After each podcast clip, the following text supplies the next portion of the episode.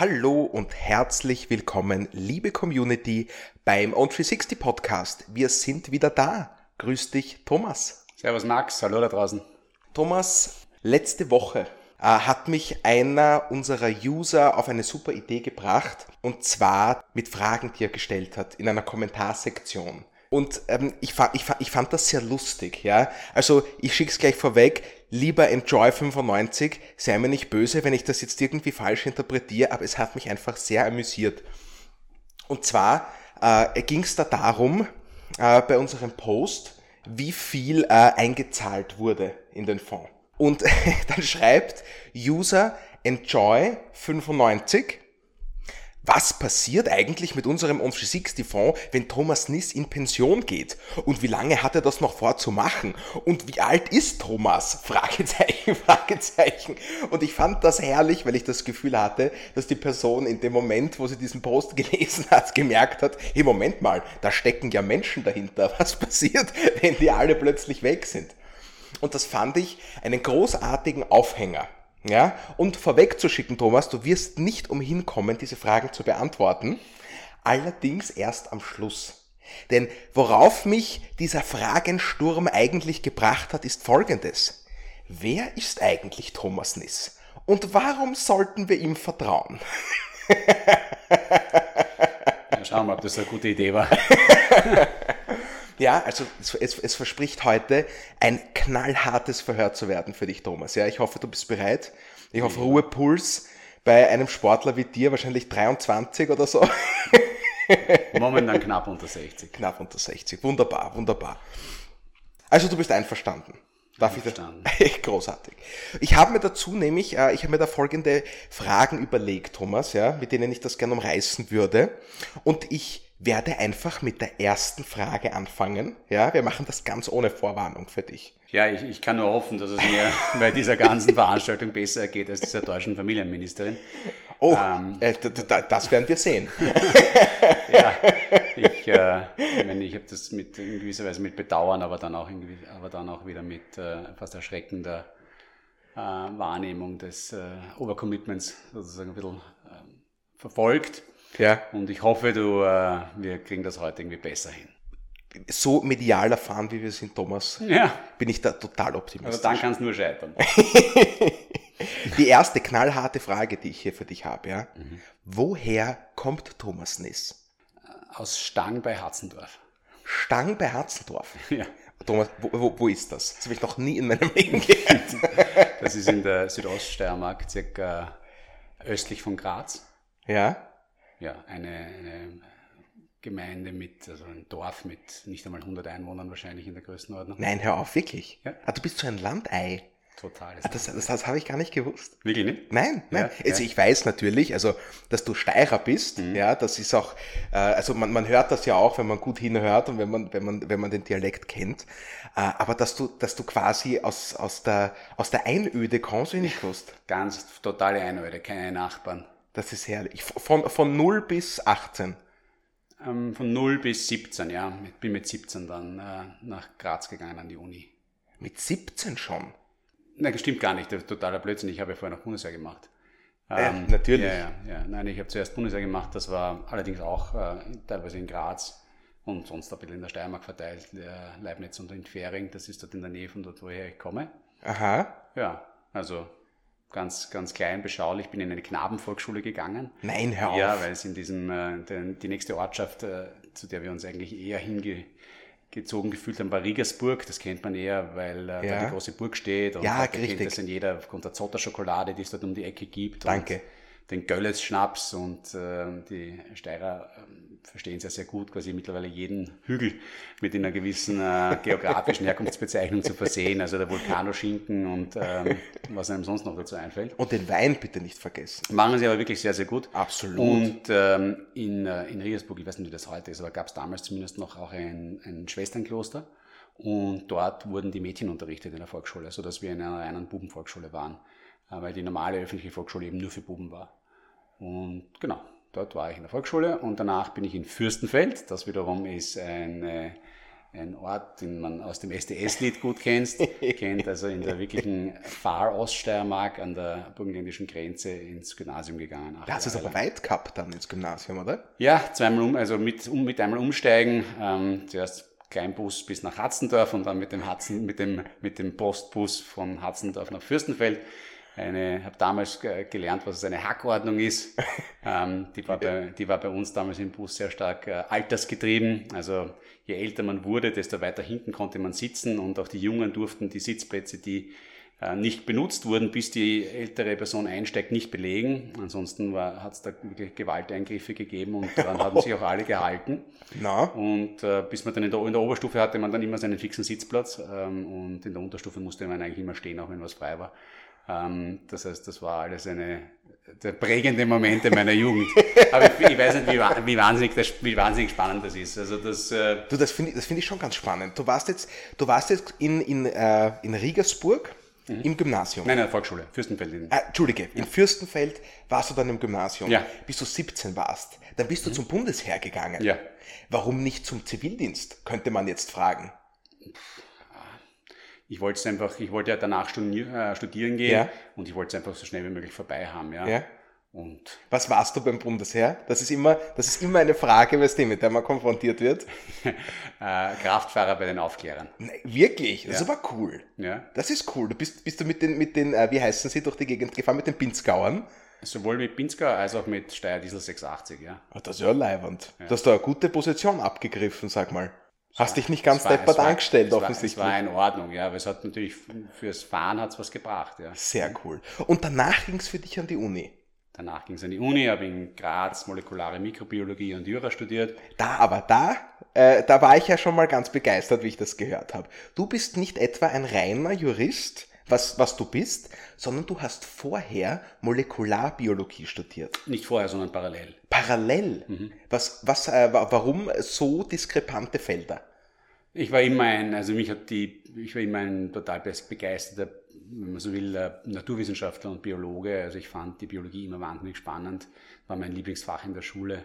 Und ähm, ich äh, wollte das dann unbedingt studieren. Auf der anderen Seite ich, meine, ich war damals der erste Student auch in meiner Familie und ich wollte halt irgendwie auch noch irgendwas ähm, Substanzielles äh, dazu studieren und fand die Juristerei auch recht spannend und deswegen habe ich das dann auch parallel dazu gemacht. Und ich weiß, ähm, dass du kein großer Angeber bist, aber mir ist bekannt, dass du sogar international sehr große Erfahrung hast. Nicht? Du warst sogar an der Stanford University also, ja. und hast dort auch deine Spuren hinterlassen. Ja, so kann man das sagen, aber ich habe einfach, nachdem ich ähm, eben ähm, beide Studien fertig hatte, in Österreich bin ich dann, habe ich dann gearbeitet ähm, für die Boston Consulting Group. Das ist eines von den äh, zwei ganz großen Strategieberatungsunternehmen global. Sehr renommiert. Ähm, und äh, und habe das dann ein bisschen mehr als zwei Jahre gemacht und danach eben meinen MBA, also das ist dieser äh, angewandte Betriebswirtschaftsabschluss äh, mhm. in Stanford eben.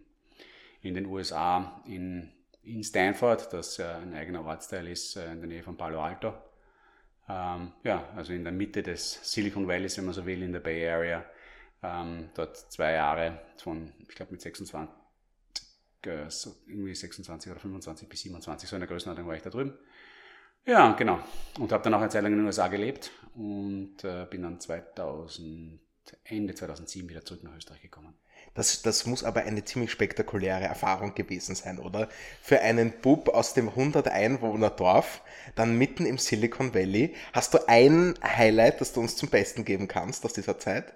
Um, ähm, das Highlight ist gar nicht, wahrscheinlich gar nicht so mit Stanford verbunden, sondern ich habe damals dann meinen, also im Sommer zwischen dem ersten und zweiten Jahr des MBAs, mache meinen Internship und ich war damals bei Goldman Sachs in New York, also bei der Investmentbank und bin da eben an der Wall Street in diesem riesigen Gebäude gesessen. Wahnsinn. Und äh, was aber das eigentlich wirklich erwähnenswerte war, ich habe an der Upper West Side gewohnt, sehr nahe vom Central Park und das war für mich eigentlich so der Ort, an dem ich mich irgendwie so am, wie sagen, am, am seltensten entrückt gefühlt habe, wo ich mich wahnsinnig wohl gefühlt habe und wo ich immer wieder so das Gefühl habe, wow, dass ich da jetzt stehen kann. Ja, da gibt es dann so das Hans-Christian Andersen-Denkmal im Central Park. Das Aha. ist ähm, das ist so eine Statue und das habe ich jetzt nicht geliebt, da zu sitzen. Und da habe ich mir manchmal schon gedacht, schon cool, dass das irgendwie geklappt hat, dass ich jetzt da sitzen kann.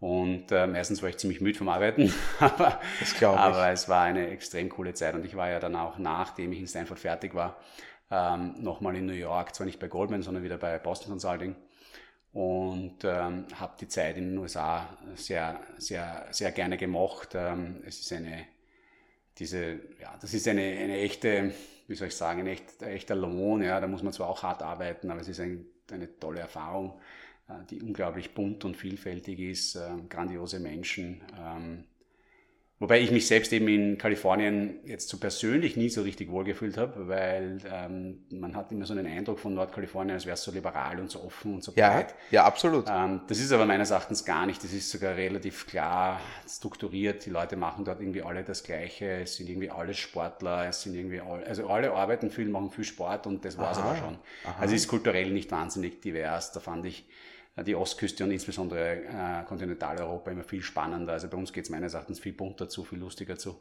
So äh, schön, schön zu hören. Ja. Und äh, ich wollte dann auch nicht an der Westküste bleiben und bin dann eben zunächst einmal nach New York. Ja, und. Äh, ist, ist das so arbeitsam, Thomas, wie man das aus den Filmen kennt? Dieses, dieses unglaubliche reinhackeln, wie der Wiener sagt, arbeiten, schlafen, essen, arbeiten, schlafen, essen, repeat? Du meinst jetzt Investmentbanking oder ja, so? Bei, ja, genau, bei bei, gerade bei Goldman Sachs, aber auch sicher bei der Boston Consulting Group. Äh, da stellt man sich schon vor, nicht long working hours, früher aufstehen, spät ins Bett, wenig Freizeit, Vollgas geben. Ja, also es ist nicht so, dass ich zu wenig gearbeitet hätte in, in meinen Zwanzigern. Das ist ganz sicher so. Ähm, interessanterweise fand ich es, dass es bei, bei Boston Consulting im deutschsprachigen System, also Österreich, Deutschland, fast noch äh, intensiver war als in den USA. Ah, das hätte man auch nicht gedacht jetzt. Ja, das war schon extrem intensiv. Also das, ähm, das muss man wollen. Man lernt wahnsinnig viel, aber das geht an die Grenzen. Ähm, und Goldman Sachs ist, ähm, das schwankt viel stärker, äh, fand ich. Ja, da gibt es natürlich Phasen, wo man tatsächlich dann nicht viel zu schlafen kommt und äh, die Analysten, man ist ja dann als, so als MBA bereits Associate, also nicht mehr auf der untersten Ebene, wenn man so Aha. möchte, wo die Analysten dann halt wirklich im Büro schlafen und ähm, man nicht nur sozusagen inhaltlich selbst viel zu arbeiten hat, wobei das Investmentbanking eher redundanteres Geschäft ist als die Beratung. Redundant, das heißt wiederholender. Aha. Also wenn man das mal kann, dann kann man das. Ja. Also man baut da ständig irgendwelche großen Merger-Modelle, also große Excel-Spreadsheets, wo halt zwei Unternehmen zusammengefügt werden finanziell und schaut, was da so passieren würde. Und wenn man das einmal kann, das ist schon sehr komplex ähm, und man muss halt genau und schnell sein. Ähm, dann ist es aber auch nicht immer wieder was Neues, äh, wenn man es im Griff hat. Also sozusagen wird auch zeitliche, der zeitliche Bedarf geringer. Dafür hat man eine Führungsaufgabe auch mit den Analysten. Ähm, da glaubt man zwar immer, dass das irgendwie so easy wäre, weil die ja alle selbst motiviert sind. Das sind sie zwar, aber das sind halt wirklich äh, teilweise sehr, sehr junge Menschen, mhm. ähm, die einfach Support brauchen. Ja, in, was, in äh, welches Alter reden wir da? Naja, so nach amerikanischen College-Abschluss, also 22, 23. Okay. Mhm. Und, ähm, und die brauchen halt einfach wirklich oft äh, einfach Menschlichkeit ja, mhm. in diesem rauen Fahrwasser. okay. Ja, und äh, war, war auch eine super Zeit. Ich habe mich bei Goldman sehr, sehr wohl gefühlt. Ich konnte es mir einfach dann für mich aber nicht als dauerhafte Tätigkeit vorstellen. Weil es äh, zu anstrengend war? Nein, nicht weil es zu anstrengend war, sondern eher, weil ich es ähm, als die Beratung als abwechslungsreich empfunden habe. Okay, verstehe. Ich finde, äh, das führt mich äh, sehr gut zu meiner zweiten Frage, ja, mhm. weil jetzt haben wir jetzt haben wir gesehen, erfahren, äh, wie wie arbeitsintensiv dein Alltag war. Unglaublich viel tun, unglaublich viel schaffen. Was fasziniert und motiviert Thomas Niss? Was hat dich dazu gebracht? Was hat dir diese Energie geliefert, das alles zu machen, das alles durchzuhalten, was ja jetzt wirklich nichts Selbstverständliches ist? Also, ich meine, ich glaube, es ist ein tief sitzendes Bedürfnis zu lernen ja, und mich mhm. weiterzuentwickeln. Also es gibt so extreme Ausprägungen dieses Bedürfnisses. Also ich denke da immer an den äh, Schumpeter, äh, den bekannten also österreichischen Volkswirtschaftler, der bekannt dafür war, dass er sich jeden Tag eine Note gegeben hat ähm, für seinen persönlichen Fortschritt auf unterschiedlichen Ebenen. Aha. Und ähm, ich mache das zwar nicht so, dass ich mir täglich Noten gebe, aber für mich ist es schon auch wichtig, dass ich mich jeden Tag ein Stück weiterentwickle. Mhm. Ähm, das muss jetzt nicht auf, das ist irgendwie mehrdimensional. Ja. Das kann äh, auf einer persönlichen Ebene sein, ähm, ähm, dass ich irgendwie, ich weiß nicht, ein Stück meine Kinder besser verstehe. Ähm, mhm. Das kann auf einer sportlichen Ebene sein, dass ich äh, schneller laufe, schneller Rad fahre, besser schwimme. Ähm, und natürlich auf einer beruflichen Ebene, dass man eben etwas erreicht und, Und diese Orte, ob das jetzt äh, eine große Unternehmensberatung ist, äh, und da gibt es ja viele andere auch noch als BCG, wo man viel lernen kann, ähm, oder eine Investmentbank. Das sind so Plätze, wo man gewisses Handwerkzeug extrem gut lernt. Und das ist natürlich sehr aufwendig, aber man hat ein Leben lang was davon. Genauso wie die Studien. Ja, ich meine, es scheint im ersten Moment irgendwie so total zerfranst zu sein, dass man, dass man Biologie studiert und Just studiert und dann auch noch BWL studiert. Ja. Ähm, wobei, wie gesagt, BWL mit unter Anführungszeichen, ähm, wir reden ja über angewandte ähm, Business Administration. Ähm, das ist schon anders als ein rein theoriefokussiertes BWL-Studium. Okay. Ähm, die, ähm, diese beiden Studien, insbesondere die also Jura und, und, und, naturwissenschaftliche Studien, sie haben ganz andere Lösungsansätze. das eine ist eben sehr hypothesengetrieben, man denkt darüber nach in der Biologie, wie könnte man, wie, wie könnte, was könnte der Mechanismus sein, der dazu führt, dass A zu B wird. Okay. Und dann überlegt man sich einen Test, wie man das herausfinden kann, ob das auch wirklich so ist. Mhm. Also man hat eine Hypothese, so könnte es sein, und dann versucht man einen Test zu finden. Ähm, und, äh, und das ist ein ganz anderer Prozess als in der Juristerei, wo man einen komplexen Sachverhalt hat, den man zerbricht und dann auf das sozusagen hinunterbricht auf einen kleinen lösbaren Sachverhalt auf Basis eines Gesetzestextes und danach sozusagen wieder eine Lösung synthetisiert. Und das sind unterschiedliche Denkansätze und Lösungswege, die, wenn man sie laufend trainiert, einfach für einen äh, Second Nature werden. Und ich glaube, das ist sehr, sehr wichtig, auch in dem, was ich heute tue, ähm, weil man ähm, einfach auch schon, weil man gelernt hat, jedes Problem von unterschiedlichen Seiten zu sehen und ähm, potenziell auch zu lösen. Das heißt, es gibt eine gewisse Ergänzung zwischen diesen zwei augenscheinlich nicht zusammenhängenden Feldern. Das sehe ich auf jeden Fall so, ja. Das, äh, das klingt toll, das klingt toll, wirklich. Und was dich dahinter fasziniert, ähm, soweit ich es jetzt verstanden habe, ist das Lernen. Jeden Tag etwas Neues zu lernen, egal aus welchem Aspekt deines Lebens es kommt, aber es soll etwas Neues dabei sein. Ich weiß nicht, ob mich das, das fasziniert, aber es ist das Bedürfnis, das ich in mir trage, mhm. ganz offensichtlich. Und, äh, und dieses Bedürfnis führt dazu, dass man sich entsprechende Möglichkeiten in der Real World sucht, ja, um dieses Bedürfnis auszuleben. Und kannst du uns noch was zur Faszination sagen? Wenn ich mich zum Beispiel hier in diesem Raum, in dem wir gerade mhm. sitzen, umschaue, da sehe ich sehr viel Kunst. Ach so, ja.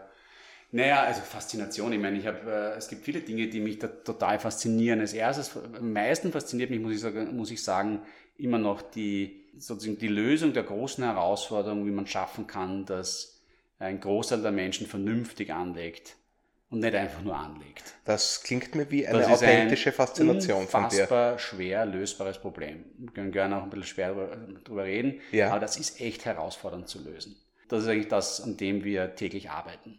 Und äh, jeder Schritt, den wir machen, jeder Kunde, den wir gewinnen, ist für mich ein, eine Begeisterung, dass wir wieder ein, sozusagen ein kleines Stück weitergemacht haben hat aber natürlich auch viel Frustration, weil man, ähm, weil, weil es eben sehr schwer ist, weil es so hart ist, ähm, mit äh, dem, was ich glaube, wirklich eine vernünftige Lösung gebaut zu haben, durchzudringen ähm, in dieser Vielzahl an Lösungen, die angeboten werden. Mit der traurigen Realität, dass eben die besten Lösungen eigentlich diejenigen sind, die am stabilsten, am einfachsten, am banalsten sind. Würde man meinen. Das aber halt nicht den, die Aufregung hat, der Mensch häufig braucht, um etwas einmal auszuprobieren. Da, spiel, da spielst du jetzt ein bisschen an auf diese Gamification-Geschichten, über die wir auch unlängst gesprochen haben. Ja, ich, ich spiele generell auf Einzelaktienhandel an, ähm, Handel mit Kryptoassets. Das ist nichts, was die Privatperson angreifen sollte mit, ihrem mhm. Sinn, mit einer sinnvollen Vermögensanlage. Mit dem kann man sich ein bisschen spielen, um damit sich auseinanderzusetzen, wenn man die nötige Zeit dafür hat. Aber mit Anlegen hat das nichts zu tun. Mhm. Ja, da, das ist sozusagen schon seit so vielen Jahrzehnten klar, dass das für den Einzelnen nicht funktionieren kann.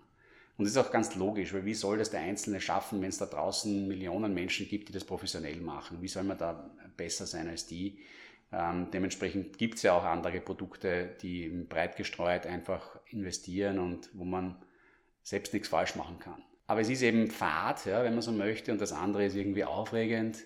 Und auch nur eine Zeit lang, nämlich immer dann, wenn es nach oben geht, wenn es nach ja. unten geht, dann ist die Aufregung eh gleich wieder sozusagen, schlägt sie um in, in Angst und Frustration. Frustration und dann ist eh wieder vorbei und dann verlieren sich halt wieder viele aus dieser Welt heraus und empfinden sie als sehr riskant, was sie eigentlich nicht ist, wenn man es richtig macht. Mhm. Ähm, aber es haben halt wenige Leute in, der, in dem ganzen Ökosystem Interesse an dem Faden. Ja, und wenn ich das Ökosystem meine, dann meine ich natürlich die ganzen Produktanbieter. Ich meine, es gibt, was nicht, 20.000 zugelassene Fonds. Ja. ja.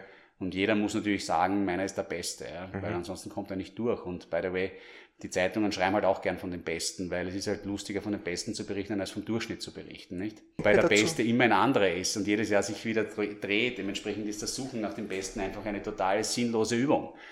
Gleichzeitig aber, wie gesagt, äh, braucht die, die Medien brauchen auch diese Aufregung. Deswegen schreiben sie lieber von dem als vom anderen. Das heißt, wie schaffst du es tatsächlich, die Menschen zu erreichen, ähm, ohne den Support zu haben, den das ganze Ökosystem sonst mit sich bringt, mhm. wo die Incentive-Lagen sehr klar sind, aber eben gegen die gute Anlageentscheidung gerichtet sind. Ja, und das fasziniert mich, diesen, mich diesem Problem tagtäglich zu widmen. Kannst du das sagen? Ich weiß, das ist eine schwierige Frage. Warum das so ist? Warum du beim Investieren gelandet bist? Weil ich meine, was du tust hier jetzt und wo ich mich auch gerne einschließe, was wir hier tun, ist jetzt nicht unbedingt einfach. Es ist vernünftig. Äh, es ist nicht das alleraufregendste Produkt sozusagen, das da ist. Du hättest doch genauso dich jetzt äh, zu einer Bank setzen können für, ich weiß nicht, vielleicht mehr Geld als Gehalt mehr Verantwortung oder vielleicht sogar mehr Freizeit, was auch immer, und sagen können, ja, passt schon. Warum setzt du dich jetzt her und machst ein neues Produkt, das äh, dich sehr viel Energie kostet und das, das auch einfach viel Energie braucht, um es da rauszubringen? Schau, ich glaube, ähm, kein Job ist nur immer, immer toll und schön, ja. Also ich glaube auch, wenn man irgendwo in einer ähm, relevanten Position im Unternehmen ist, gibt es äh, große Herausforderungen. Es ist nichts einfach nur so abgesessen. Das heißt, das gehört in gewisser Weise dazu. Und hier, hier bin ich mein eigener Chef, wenn man so möchte, nicht. Ich meine, ich treffe ja die Entscheidungen, ja. äh, wohin die Reise geht. Ähm, ich arbeite mit Leuten zusammen, die ich durch die Bank mag. Ja. Ich habe niemanden hier in meiner Umgebung, den ich nicht mag. Wichtiger Faktor. Ähm, und ähm, das, ist schon, das ist schon viel wert. Und das mag ich eben sehr gerne und ich sehe eben auch, dass wir es tatsächlich schaffen, Werte zu schöpfen. Und das ist etwas, was, was äh, wir haben es gerade vorher mal besprochen, also ich glaube, die, auf der Ebene, in der wir momentan sind, und jetzt haben die Fondspreise ja durchaus nachgegeben in ja. den letzten, ähm, seit, also seit Ende des letzten Jahres, haben wir es immer noch geschafft, dass aktuell in unseren, nur allein auf unserer Anlageplattform, also auf der App, eingezahlten Geldern ähm, der Wert der Fondsanteile über 5,5 Millionen Euro höher ist, als das, was tatsächlich eingezahlt wurde. Das muss man sich echt mal vor Augen halten. Und das ist einfach, das ist echtes Geld, das ähm, realisiert werden könnte, jeden Moment von unseren Anlegern, das sie vorher nicht hatten. Und jetzt hätten sie woanders auch anlegen können und äh, dort wahrscheinlich auch was verdient. Bin mir nur nicht so sicher, ob das äh, tatsächlich auch passiert wäre. Ähm, ich glaube, wir haben ein, ein Eintrittsprodukt für ganz viele, das äh, eben auch Kleinanlegern die Möglichkeit gibt, sinnvoll mitzuverdienen, weil es eben ohne fixe Kosten auskommt. Und ähm, naja, das freut mich natürlich. Also das ist, das ist schon wert, dass wir das tun, was wir hier tun. Ähm, schön wäre es halt natürlich, wenn das zehnmal so viel wäre und hundertmal so viel wäre. Ähm, und wenn wir nicht 20.000 Depots, äh, sondern 200.000 Depots hätten. Und, und das ist wiederum das, was mich eben äh, beschäftigt jeden Tag. Nicht? Wie schaffen wir es, dorthin zu kommen? Wie schaffen wir es, dass dass, wir, dass wir die Popularität haben, die es braucht, um, um noch viel mehr Menschen anzusprechen. Wir haben mit den Gebühren, die wir verrechnen, können wir keine großen Werbekampagnen machen. Wir können nicht wie Bitpanda äh, riesige Plakate irgendwie an die Wand picken und äh, die Donau irgendwelchen mit die Donau mit riesigen, äh, das geht einfach nicht, das ist einfach bei uns nicht drinnen. Ja, weil wir halt das Geld eben für unsere Kunden sozusagen ausgeben oder gar nicht erst einnehmen sozusagen, dass ihnen mehr bleibt. Ja, genau, es hat genau, es ist eben nichts mit Ausgeben zu tun, es hat was mit Einnehmen zu tun. Es ist äh, ja, ich meine, unsere Kosten sind ja sehr transparent. Ich meine, das ist alles, was da ist. Ja. Und wenn ich eben einen Kleinanleger einen 10-Euro-Sparplan oder einen 30-Euro-Sparplan, damit er mal erleben kann, was das eigentlich bedeutet, damit es sich für ihn auszahlt, muss er eh irgendwann erhöhen. Aber ich finde es total wichtig, dass man es einmal selbst erlebt, was es bedeutet, anzusparen, die Schwankungen der Märkte mitzuerleben. Und wenn du das mit 10 Euro oder 30 Euro anbietest, da bleiben Cents übrig. Ja, das ist einfach nicht viel. Und dafür kannst du halt leider halt auch keine großen Marketingkampagnen fahren. Ähm, dementsprechend sind wir halt so darauf angewiesen, dass wir Word of Mouth, das heißt, dass unsere Kunden, unsere zufriedenen Kunden ähm, über uns berichten. Ja, und das ist halt ein Prozess, der lange dauert, für meinen Geschmack zu lange. ähm, ja, es ist halt schade, es ist wirklich schade, weil einfach jeder Tag, ähm, dem, in dem da draußen sozusagen Geld sinnlos angelegt wird und es ärgert mich einfach zunehmend, ja, mit welcher Banalität und wie, wie, äh, wie falsch äh, die Leute oder auf welche falschen Fährten die Leute gelockt werden. Ja, mhm. ähm, das geht mir einfach wirklich mega gegen einen Strich. Aber ich kann mich einfach nur, ich kann mich nicht dagegen wehren, indem ich jetzt irgendjemanden anschwärze. Das, das bin ich nicht, das will ich nicht. Mhm. Ähm, sondern unsere Hypothese war immer, wir wollen es durch ein besseres Produkt machen. Und äh, ich glaube, wenn sich die Durchschnittsrenditen von unserem Produkt, ähm, die sich jetzt über viele, viele Jahre schon halten und selbst jetzt nach den äh, Korrektur der Aktienmärkte sind noch drei Viertel von unseren Depots positiv. Mhm mindestens drei Viertel, weil von denen, den negativen sind viele dabei, die eigentlich jetzt gar nicht mehr anlegen und historisch einmal schnell gekommen sind und dann kurz darauf einen Verlust realisiert haben, die, die sind da mit eingerechnet. Mhm. Ja, von den aktiven Depots ist es wahrscheinlich noch deutlich mehr. Und ich, ich muss es einfach und ich will einfach glauben, dass sich das irgendwann herumspricht, ja, dass es einfach sinnvoller ist und mehr dabei rausschaut ähm, als wenn ich irgendwie mich selbst da am Aktienmarkt betätige und im schlimmsten Fall es nicht einmal mit echten Aktien mache, sondern mit irgendwelchen Derivatkontrakten, die dann auch noch dazu als Aktien bezeichnet werden. Das ja. finde ich einfach. Sehr heikles Thema. Ja, es ist, es ist, es ist, es ist echt eine, ähm, aber es ist eine große Herausforderung und deswegen äh, finde ich es auch irgendwie cool, sich ihr zu stellen, äh, auch wenn es mich dann ab und an schon ordentlich bedrückt. Sehr schön gesagt, Thomas. Und äh, wir sind jetzt äh, gegen Ende dieser Frage auch schon dort gelandet, nämlich quasi unser Weg von 20.000 Depots zu 200.000 Depots mhm. und 2 Millionen Depots, mhm. sprich die Zukunft. Und da komme ich natürlich nicht umhin, jetzt dir noch die Frage zu stellen, wie stellt sich Thomas Niss seine Zukunft vor? Ja, ich stelle mir meine Zukunft äh, hier vor, wo wir heute sitzen. Äh, vielleicht nicht äh, immer unbedingt am gleichen Ort, sondern hoffentlich auch irgendwann einmal ein bisschen ein größerer Ort. ähm, die, ähm, das ist jetzt aber die rein berufliche Seite. Kurz vielleicht auch zurück. Gerne auch hab, privat. Ich habe drei, äh, drei Kinder, äh, alle drei im Volksschulalter. Äh, meine älteste Tochter kommt jetzt ins Gymnasium. Ähm, ich stelle mir die nächsten Jahre auch vor, mit einer vielleicht intensiver werdenden ähm, noch einmal auch Auseinandersetzung mit meinen Kindern ähm, weil ich glaube, die brauchen dann einfach nochmal mehr Support, wenn sie dann ins Gymnasium sind als in der Volksschule. Und äh, da freue ich mich auch schon drauf. Sportlich, wie du es vorher kurz angesprochen hast, bin ich ja während der Covid-Pandemie ähm, erst so richtig zum Sportler geworden. Ja, richtig. Teilweise auch aufgrund dieser persönlichen Notwendigkeit, mich eben weiterzuentwickeln, weil man war damals ja, hat ein bisschen so das Gefühl, dass man jetzt irgendwie so gefangener ist beruflich. Mhm.